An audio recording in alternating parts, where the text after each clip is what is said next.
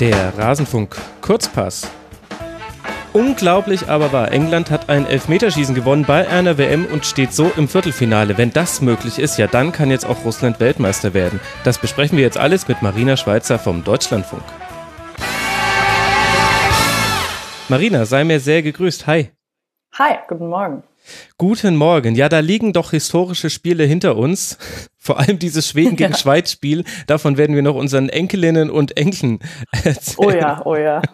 Ich habe wirklich jedes Detail im Kopf. Das war so aufregend. Ja, ich würde mit dir auch gerne nochmal durchgehen, äh, die flachen Bälle, die flachen Bälle nach vorne, die flachen Bälle zur Seite. Es war, ein bisschen. So naja, bei, bei Schweden schon, aber es war ein bisschen zäh, dieses 1 zu 0 von äh, Schweden gegen Schweiz. Wie hat dir das Spiel denn gefallen? Gar nicht besonders gut.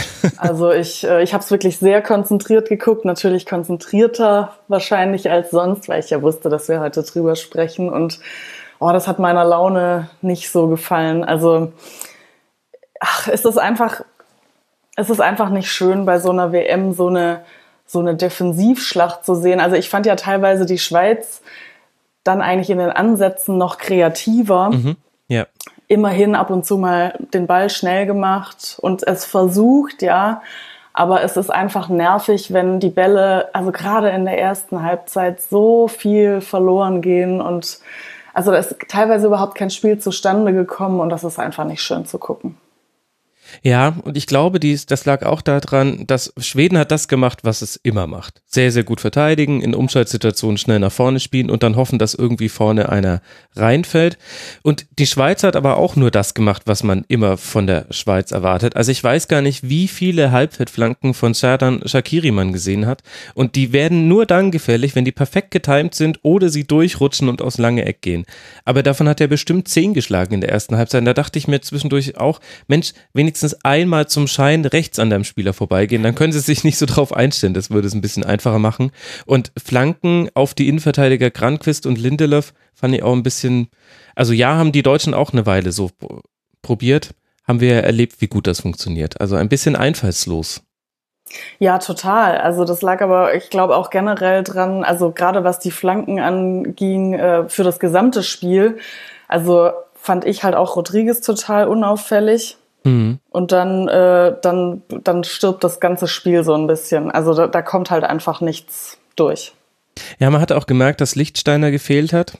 Also äh, lang auf der Seite noch ein, die Abstimmung mit äh, Shakiri hat einfach ein bisschen schlechter funktioniert. Lichtsteiner hat dann noch häufiger überlaufen und dann gab es eben mal den Ball an die Grundlinie.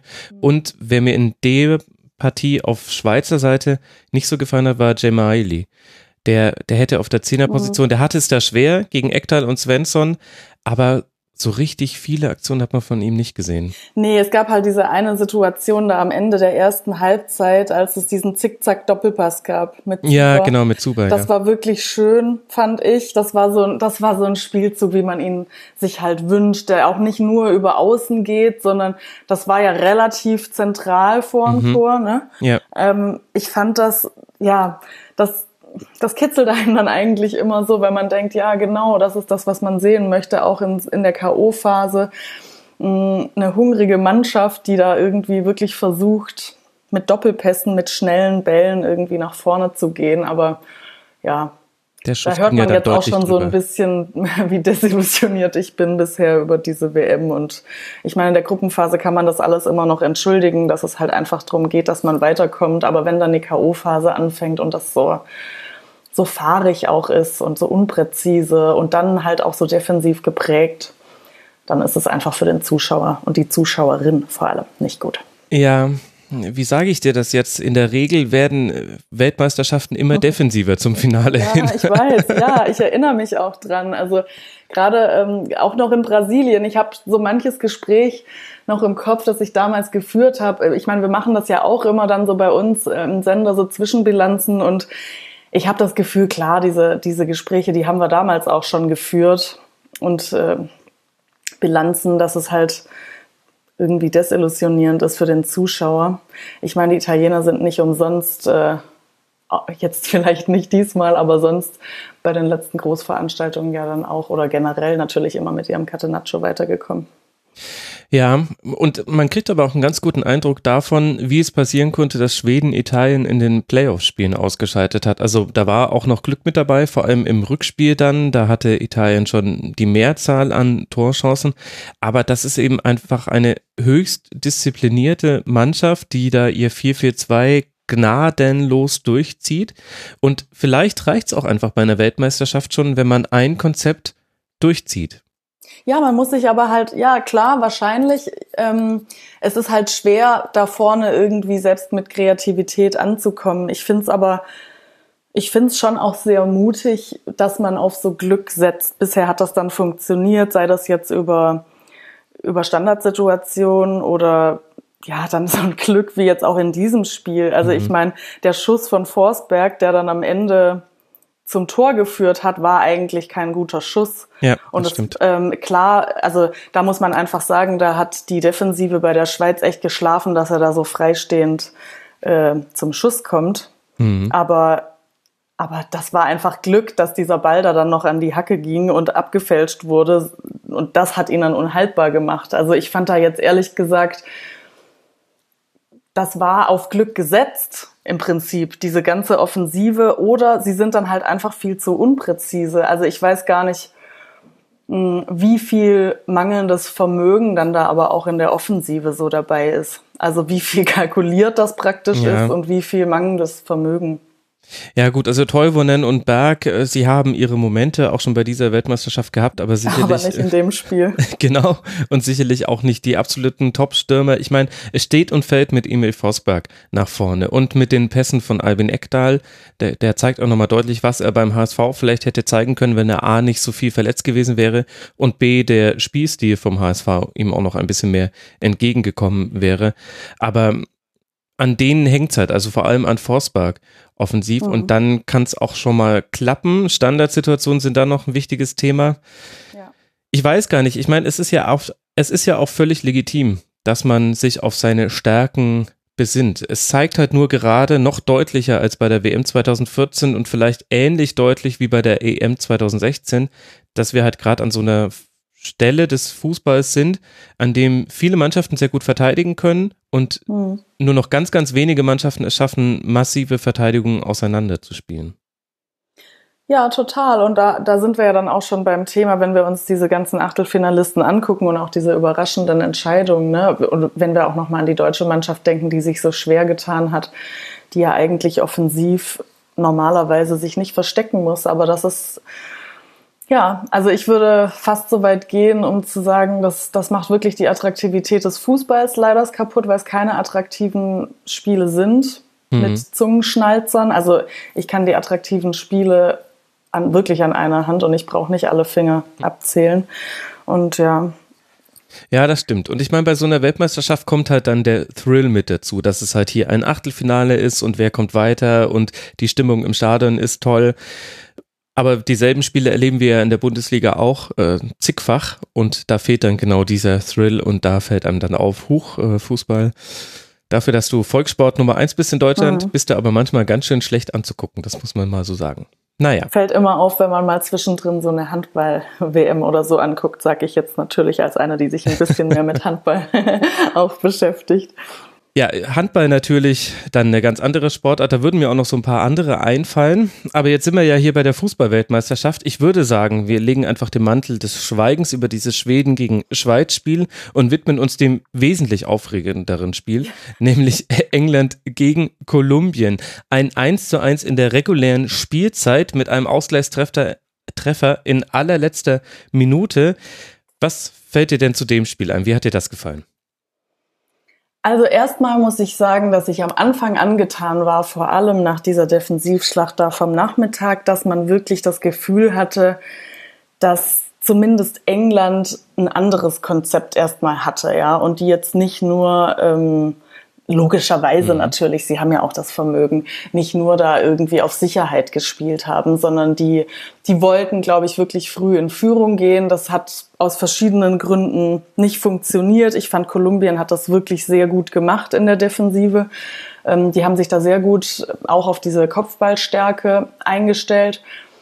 Also erstmal fand ich es gut, wenn ich das jetzt mal so wirklich aus der übergeordneten Perspektive nacherzähle, dann finde ich, hat das Spiel am Anfang mehr versprochen, als es dann irgendwie wurde. Irgendwann zwischendrin so fahrig und wirklich auch einige Schiedsrichtermomente, bei denen man nicht so recht wusste, was das eigentlich jetzt für das Spiel bedeuten soll und was, was dieser Schiedsrichter eigentlich will. Und ja, dann hinten raus. Ich meine, das hat natürlich alles wettgemacht, dieses Elfmeterschießen. Mhm. Äh, man wünscht sich das ja eigentlich nicht, aber in dem Fall war es natürlich schon irgendwie so ein Sahnehäubchen. Absolut, vor allem wenn man emotional nicht beteiligt ist, glaube ich. Ja, der Schiedsrichter hatte irgendwie eine komische Linie, hm. sehr viele gelbe Karten, hat sich recht viel auf der Nase rumtanzen lassen. Andererseits, also Steffen Simon hat während der Übertragung gesagt, das sei wohl die schlechteste Schiedsrichterleistung bei dieser Weltmeisterschaft und das täte ihm leid für die Mannschaften. Und das fand ich wiederum nicht richtig, denn vor allem Kolumbien hat ja wesentlich daran gearbeitet, dass es dem Schiedsrichter so schwer wurde. Ich fand, Kolumbien hat von der Art und Weise, wie man mit dem Schiedsrichter umgegangen ist, eher so ein Negativexempel statuiert in dem Spiel. Ja, total. Also ähm, die, es war ja auch, es gab ja diese Reaktion. Dann, ich meine, das war ja, jetzt muss ich gerade mal überlegen, das war so um die 40. Minute, nee, das war so um die 60. Minute. Ähm, jetzt musste ich noch mal kurz in meine Aufschriebe gucken, als plötzlich so ganz viele gelbe Karten verteilt ja, wurden. Ja, genau. Und ähm, ja, man hat einfach, also erst hat man gesehen, dass er das Gegenteil erzielt, ne, dass das einfach wirklich viel, noch viel mehr Unruhe reinbringt und dass die alle viel, viel aufgeheizter werden. Also vor allem das, die Kolumbianer, weil die einfach ja erstmal die meisten gelben Karten gegen sich gesehen haben. Mhm. Und dann glaube ich aber schon, als sich das dann wieder so ein bisschen beruhigt hat, es, körperlich hätte ich jetzt eigentlich da so die, die Engländer gesehen, dass die das irgendwie körperlich besser entscheiden können. Aber hinten raus war es ja tatsächlich so, dass Kolumbien irgendwie dann oben auf war ja. Mhm. und irgendwie mehr versucht hat. Und ich glaube, die haben da irgendwie Profit draus gezogen.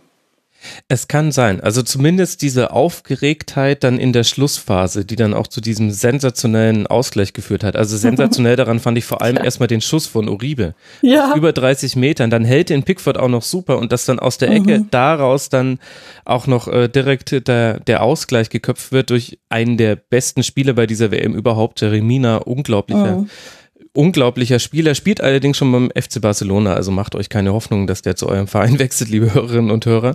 Den äh, hat man schon entdeckt auf dem Weltfußballmarkt. Aber ich hatte den Eindruck, diese Hektik, die hat dann am Ende äh, eher England geschadet. Denn irgendwann wussten die nicht mehr so wirklich, was sie mit dem Ball anfangen sollen. Was sehr, sehr kontrolliert war in der ersten mhm. Halbzeit, allen Widerständen zu trotz, fand ich dann vor allem gegen Ende der zweiten Halbzeit sehr unstrukturiert. Und ein bisschen hatte ich auch den Eindruck, vom Zuschauen, dass da auch die Physis ein bisschen nachgelassen hat. Also, dass sie irgendwie auch ja. ganz schön platt waren. Das war erstaunlich, ja. Das, das hatte ich eigentlich so nicht gedacht. Also, ich fand das gerade was du sagst, also ich kann das nochmal so unterstreichen. Ich hatte mir das wirklich fett angemarkert in der 81. als der Walker den Ball verliert und dann der Quadrado den Ball bekommt und so fast freistehend drüber ja. schießt. Mhm. Ähm, das war für mich so ein, so ein Ding, da ja, da hat man richtig gemerkt, wie die Kolumbianer auch noch richtig gut umschalten können. Auch das Selbstbewusstsein von Uribe da. Ich meine, dieser Schuss vor dem Tor, ne, von dem du auch gerade gesprochen hast, der kam ja praktisch von der Mittellinie. Also der war wirklich aus einer, äh, aus einer richtig großen Distanz. Und dieses Selbstbewusstsein so zu haben, und es war ja auch echt ein gefährlicher Schuss, also der hat den mhm. wahnsinnig gut getroffen. Ähm, das hat mir einfach zwei Dinge gezeigt. Zum einen das, also Physis und das andere ist einfach auch so ein bisschen diese Haltung hinten raus. Ich meine, klar, die, die waren unter Zugzwang, die mussten was machen, aber das hätte ich jetzt irgendwie von den Engländern nicht erwartet, dass die da so hinterher gehen. Ja, das stimmt. Ich meine, wenn der Schuss von Uribe drüber geht, dann sagen wir nicht Selbstbewusstsein, sondern Verzweiflung. Aber so sagen wir dann, er trifft aus über 30 Metern gezielter als, auf, als aus 11 Metern, wo er dann ja die Unterkante der Latte nur erwischt hat. Ja, ich bin mir auch nicht so ganz sicher, was man mit diesem Spiel machen soll, auf beide Mannschaften hinbezogen. Bei Kolumbien ist der große Was wäre wenn Faktor James Rodriguez gewesen, der eben einfach mhm. nicht mitspielen durfte und man ja hatte schon an vielen Stellen das Gefühl, Mensch, wenn jetzt äh, ein James da mal auch äh, seinen Fuß mit dabei haben dürfte im Angriff, dann wäre das alles noch ein bisschen ruhiger und strukturierter und die Bälle würden nicht wieder so schnell bei England landen, so wo es vor allem in der ersten Halbzeit war. Und bei England hat mir ganz viel sehr gut gefallen. Also ich bin total verliebt in deren äh, 3-1-4-2. Das, äh, das ist, glaube ich, nicht gegen jede Mannschaft das Richtige, aber die Art und Weise, wie England das spielt, ist so schlau. Ich glaube, dass du die vier Männer hinten drin, die viele Mannschaften gegen den Ball haben, gar nicht brauchst. Dann bei England ist es ja dann eine Fünferkette. Im Aufbau können sie aber viel besser nach vorne verschieben. Also mir hat es total gut gefallen, ja. wie, wie England positioniert war und auch mit welcher mhm. Ruhe die das gespielt haben. Es haben halt so ein bisschen die Impulse gefehlt. Also ja. Lingard, auch, auch Ellie ähm, hatten viel zu tun mit ihren Gegenspielern und konnten deswegen das, was sie so in den Spielen davor gezeigt haben, nicht so wirklich gut einsetzen. Also Trippier und Rose, die Außen, die gehen halt immer vor und die musst du irgendwie versorgen mit Bällen und da gab es dann einfach zu weniger, beziehungsweise Young ja vor allem, Rose wurde ja dann eingewechselt. Ja, also bei, bei England muss ich jetzt auch noch mal sagen, weil, weil ich jetzt auch echt ein paar negative Sachen gesagt habe, ähm, ich finde, was da einfach toll ist, also das haben sie ja auch schon bewiesen, so mit den Standards, aber gerade auch die Freistöße, wo man wirklich merkt, dass die sind sehr, die sind wahnsinnig platziert. Da ist wirklich immer wo ein Kopf und und wenn da ein Kopf ist und der Ball dann vielleicht nicht immer reingeht durch den Kopfball, sind es immer brandgefährliche Situationen. Absolut. Ja, und das ist, also das ist was, finde ich, das muss man auch mal sagen, das ist bei dieser Weltmeisterschaft jetzt bisher normalerweise nicht so. Also da ist meistens schon mal gar kein Kopf, so dass der, also der Freistoß ist einfach nicht richtig präzise platziert und mhm. ja, also das, das muss man wirklich sagen. Absolut. Also man sieht sehr gut, woran Gareth Southgate gearbeitet hat mit England. Sehr, sehr intensiv, vor allem Standardsituationen und zum Elfmeterschießen kommen wir gleich noch. Aber vor dem Elfmeterschießen gab es noch eine Verlängerung, in der ich in der ersten Halbzeit der Verlängerung das Gefühl hatte, jetzt macht das Kolumbien. Da waren die richtig ja. oben auf. Und ich konnte es mir auch nicht so ganz erklären, warum England dem nicht den Stecker ziehen konnte. Also weder durch Fouls noch durch einfach mal längere Ballbesitzphasen. Das ist das, was ihnen vielleicht noch fehlt, dass sie keinen Spieler haben, den du den Ball geben kannst und weißt, okay, jetzt können wir alle mal ein bisschen durchschnaufen, so ein bisschen Lampert oder Steven Gerrard mäßig. Mhm. Der hält jetzt den Ball erstmal. Ja, oder auch so ein Momentum kreieren kann und die dann auch so anpeitschen kann, so eine Lust anpeitschen. Ja, das hatte man bei den Kolumbianern ja wirklich das Gefühl, dass die wahnsinnig intensiv gespielt haben. Mich wundert das auch übrigens, dass es da keinen Platzverweis mehr gab, weil, ja. weil die Intensität da am Ende war schon krass und die waren ja das auch stimmt. fast alle vorbelastet.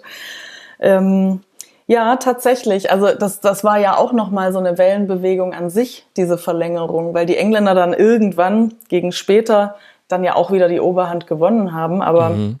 Also gerade wie die Kolumbianer reingegangen sind, hatte ich das Gefühl, da sind vielleicht mehr Individuen, hm, die diese Mannschaft so antreiben und anpeitschen. Die wollten das natürlich auch, die haben natürlich auch gemerkt, ne, die hatten das Momentum dann zuletzt mit dem Gegentor, also mit mhm. ihrem Tor. Klar. Ja, und eine seltene Situation, das hat man, glaube ich, bei Weltmeisterschaften, also zumindest lange nicht mehr erlebt, dass die englischen Fans in der Minderheit sind im Stadion. Hängt natürlich mit den Gegebenheiten in Russland zusammen und dass mhm. es da auch äh, durchaus einige Meinungsverschiedenheiten gab. England wollte die WM ja auch haben, aber das Stadion klar ja. in Hand der kolumbianischen Fans ja. und das erlebt man als englischer Nationalspieler ja auch gar nicht so häufig. Ja, also ich glaube, ne, bei den englischen Fans hat ja dann auch noch diese Skripal-Affäre und dieser mhm. politische äh, Boykott reingespielt. Mm, ich, ja, ich habe zwischendrin, habe ich sie mal die Hymne singen hören, aber ansonsten, da hat man schon gemerkt, da waren die kolumbianischen Fans, die ja auch schon in aller Munde waren, weil sie einfach so präsent sind in Russland. Ja, absolut. Waren auf jeden Fall die lauteren. So, und jetzt kommt das schier Unglaubliche, Marina. Wir gehen, nachdem noch Dyer völlig frei eine Ecke drüber köpft, da dachte ich mir noch so, oh je, das, das war jetzt eure Chance, hier den Deckel mhm, drauf zu ja. machen. Sollte das Elfmeterschießen verloren werden, dachte ich mir, dann würden alle über diese Szene nochmal sprechen. Aber jetzt beginnt das Elfmeterschießen und, was soll man sagen, obwohl Henderson, der Engländer, der Erste ist, der verschießt, schaffen es tatsächlich die Engländer noch, das zu drehen und stehen zum ersten Mal bei einer Weltmeisterschaft seit 20 Jahren nach einem Elfmeterschießen in der nächsten Runde. Ja, und was mich da wirklich fasziniert hat, war das Selbstbewusstsein, die Art der, der Schüsse. Ja, ähm, das war ja. wenig taktieren, sondern mhm. das war einfach wirklich voll drauf, platziert, voll drauf. Die ersten, auch von Kolumbien muss man sagen, unhaltbar geschossen. Ja, wunderbar. Und ähm, dann dieser, dieser Schuss, den Pickford gehalten hat von Bakker, ähm, das war ja wieder so ein mittiger Schuss. Mhm.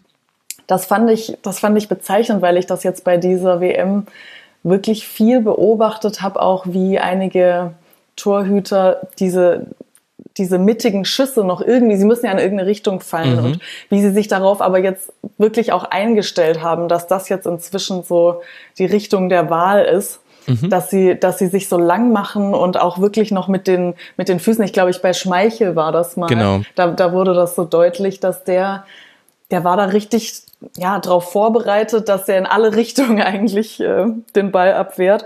Und da, ähm, da bei dem Backerschuss, da ist ja Pickford gar nicht so weit nach außen gefallen, sondern der mhm. hat den tatsächlich auch so in der Mitte vermutet.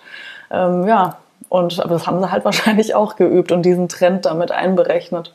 Ja, total gut. Bei, bei Schmeichel hast du das richtig gesehen. Der hatte eine Körperspannung bis in die Zehenspitzen. Also ich hatte noch bei Twitter geschrieben, er fällt wie eine Bahnschranke und in dem Fall ist es perfekt, weil mhm. du hättest ihn, egal an welcher Körperstelle du ihm einen Puff gegeben hättest, äh, du hättest auf etwas Hartes gestoßen. Also weil der, der war einfach bis in die letzte Spitze gespannt, eben aus mhm. dem Bewusstsein heraus, wenn der in die Mitte schießt, dann schießt er mir vielleicht an den Fuß und dann geht es geht der Ball wieder raus und so war das ja bei dem Gehaltenen auch.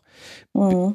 Bisschen Mitleid hatte ich mit Uribe, der hat eigentlich versucht, einen sehr schönen Strafstoß zu schießen. Der hätte natürlich, wenn der in den Winkel ja, geht, sagen wir alle, boah, total. das ist natürlich also auch psychologisch für England sehr, sehr bitter, aber so dann kam direkt nach dem Gehaltenen von Ospina, kam direkt der Verschossene von Kolumbien und dann mhm. hat Trippier dann rechts oben in den Winkel geschossen. Das fand ich und ganz das nett. auch stark. Gemacht. Ja, mega ja. stark. Also es war ein richtig, richtig tolles Elfmeterschießen. Ausgerechnet der letzte dann, an dem Ospina noch dran ist, von daher mhm. war der knappeste neben dem gehaltenen. Aber gut, dann hatte halt England auch mal das Glück, was es sich sicherlich auch verdient hat. Das war auch der einzige Schuss, der eher so locker geschossen war. Ne? Mhm. Ne? Also dieser Dyer-Schuss. Ähm, ja, da war tatsächlich ein bisschen Glück dabei, denke ich. Aber was ist jetzt noch möglich für England, wenn man sogar schon die Elfmeterschießen gewinnt?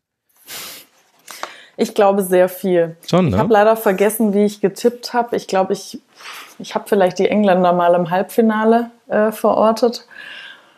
Das, ich glaube, da würde ich jetzt erstmal dabei bleiben. Mhm. Hm. Gegen Schweden jetzt dann das nächste Spiel. Ja, das wird natürlich, das wird natürlich einfach wieder schwer, da durch die Defensive zu kommen. Aber ich, also ich würde jetzt mal sagen, das Spiel geht nicht ins Elfmeterschießen, sondern das kann England irgendwie vorher entscheiden. Ja, also es wird auf jeden Fall spannend und der zweite Tabellenplatz in der Gruppe mit Belgien könnte sich jetzt doch auszahlen. Jetzt dann eben Schweden als nächster Gegner und dann spielt man gegen den Sieger aus Russland und Kroatien. Das heißt, England könnte jetzt wirklich weit gehen. Gestern hatte ich ja das Gefühl, was fast schon sich wie eine sichere Bestimmtheit angeführt hat. Ich dachte mir, okay, England wird im Elfmeterschießen Weltmeister. Irgendwie, ich weiß nicht warum, aber das hatte ich so sicher im, im Kopf und dann eigentlich auch egal, gegen wen man spielt. Mal gucken, ist noch ein bisschen weit vorgegriffen, aber irgendwie ja auch schön, dass diese WM sie hat schon ein paar besondere Geschichten hervorgebracht. Ein, einige, die einigen Deutschland-Fans sicherlich wehtut, nämlich dass äh, mal wieder der Weltmeister in der Vorrunde rausgeht und zum ersten Mal auch Deutschland, aber eben auch so ein paar Positivgeschichten, wie eben England zum Beispiel. Ja, total. Also ähm, ich glaube, ich, ich würde auch noch so ein bisschen auf Kroatien trotzdem setzen, obwohl die ja wirklich im, im letzten Spiel nicht besonders reüssiert haben. Ja. Also zumindest mich enttäuscht hatten, weil ich vor allem mhm. Auch Rebic so wahnsinnig gut finde. Der ist einfach überall auf dem Platz und ist mhm. einfach so ein Kämpferherz und ähm, da hatte ich einfach, da hatte ich mehr erwartet, aber wenn die das wieder so abrufen können, wie sie es schon gezeigt haben, dann, ähm, ja, dann, dann gebe ich denen auch noch eine Chance aufs Finale. Ja, okay, das stimmt schon. Ach, es wird einfach nicht langweilig, auch wenn wir jetzt zwei spielfreie Tage vor uns haben, liebe Hörerinnen und Hörer. Am Freitag geht's dann weiter, aber dann gleich so richtig mit Uruguay gegen Frankreich und Brasilien gegen Belgien. Das ist das Wunderbare an einer WM. Ja, Marina, ich danke dir sehr, dass du Zeit für den Rasenfunk hattest und dass du besonders genau die Spiele gestern geguckt hast, was nicht immer einfach war. ja, das stimmt allerdings. Ja, hat mir Spaß gemacht. Trotzdem. Das freut mich sehr. Ed Swissmari heißt du auf Twitter, da kann man dir folgen. Das würde ich jeder Hörerin und jedem Hörer sehr ans Herz legen. Und wir, liebe Hörerinnen und Hörer, hören uns morgen schon wieder. Natürlich geht's weiter mit den täglichen äh, Kurzpässen. Ihr könnt gespannt sein, was ich mir da ausgedacht habe für morgen. Ihr könnt uns weiter unterstützen unter rasenfunk.de slash unterstützen. Und dann vielen herzlichen Dank für eure Aufmerksamkeit. Nehmt den spielfreien Tag nicht so hart, kümmert euch mal um eure Angehörigen, die haben es auch verdient. Und dann hören wir uns morgen wieder. Bis dahin, macht's gut und habt eine gute Zeit. Ciao.